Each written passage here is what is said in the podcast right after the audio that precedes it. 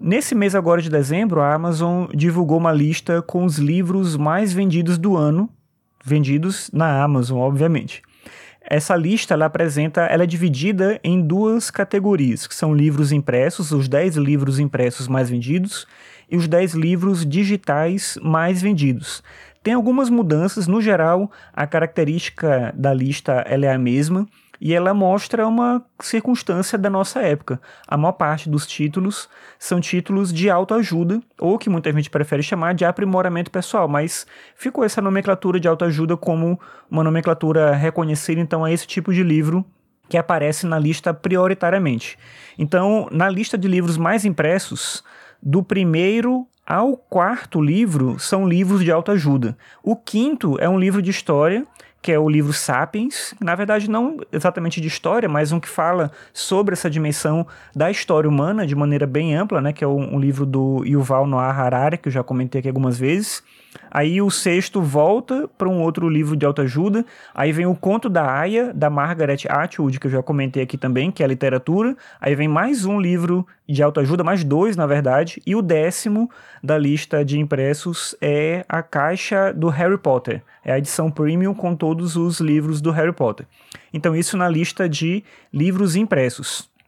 Então, como eu falei, de uma lista de 10, você tem sete livros que são de autoajuda. É muita coisa se a gente pensar que são os livros mais vendidos do ano. É o tipo de leitura que as pessoas mais buscam. E na lista dos livros digitais, isso não muda muito. Inclusive, o livro mais lido no impresso também é um livro mais lido no digital, que é um livro de autoajuda. Na lista de livros digitais, os três primeiros são livros de autoajuda, aí o quarto é o Sapiens, o quinto é, o quinto, o sexto são livros de autoajuda também. Aí o sétimo, esse é bem surpreendente, eu achei, são as obras completas do Machado de Assis, os romances completos, no caso.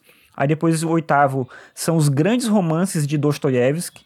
Aí o nono é Homo Deus, que é outro livro do Yuval Noah Harari. E o décimo é volta aí para a lista de livros de autoajuda. Então é curioso, acho que principalmente essa inserção desses livros mais clássicos da literatura, Machado de Assis e Dostoiévski. Eu não sei se isso tem a ver com o fato de serem coletâneas que são bem baratas e talvez isso atrai as pessoas que vão buscar no livro digital no Kindle, especificamente, uma forma de se aproximar da literatura, encontra esses clássicos com um preço bem em conta. Talvez tenha a ver com isso. Eu mesmo comprei uh, os contos completos do Machado de Assis depois que eu comprei o Kindle, justamente por conta disso. É uma literatura que é essencial para quem gosta de literatura, e aí por isso eu acabei comprando esse livro. Talvez isso explique a presença do Machado de Assis e Dostoiévski. É estranho ter que falar isso porque Machado de Assis e Dostoiévski deveriam se justificar por eles mesmos.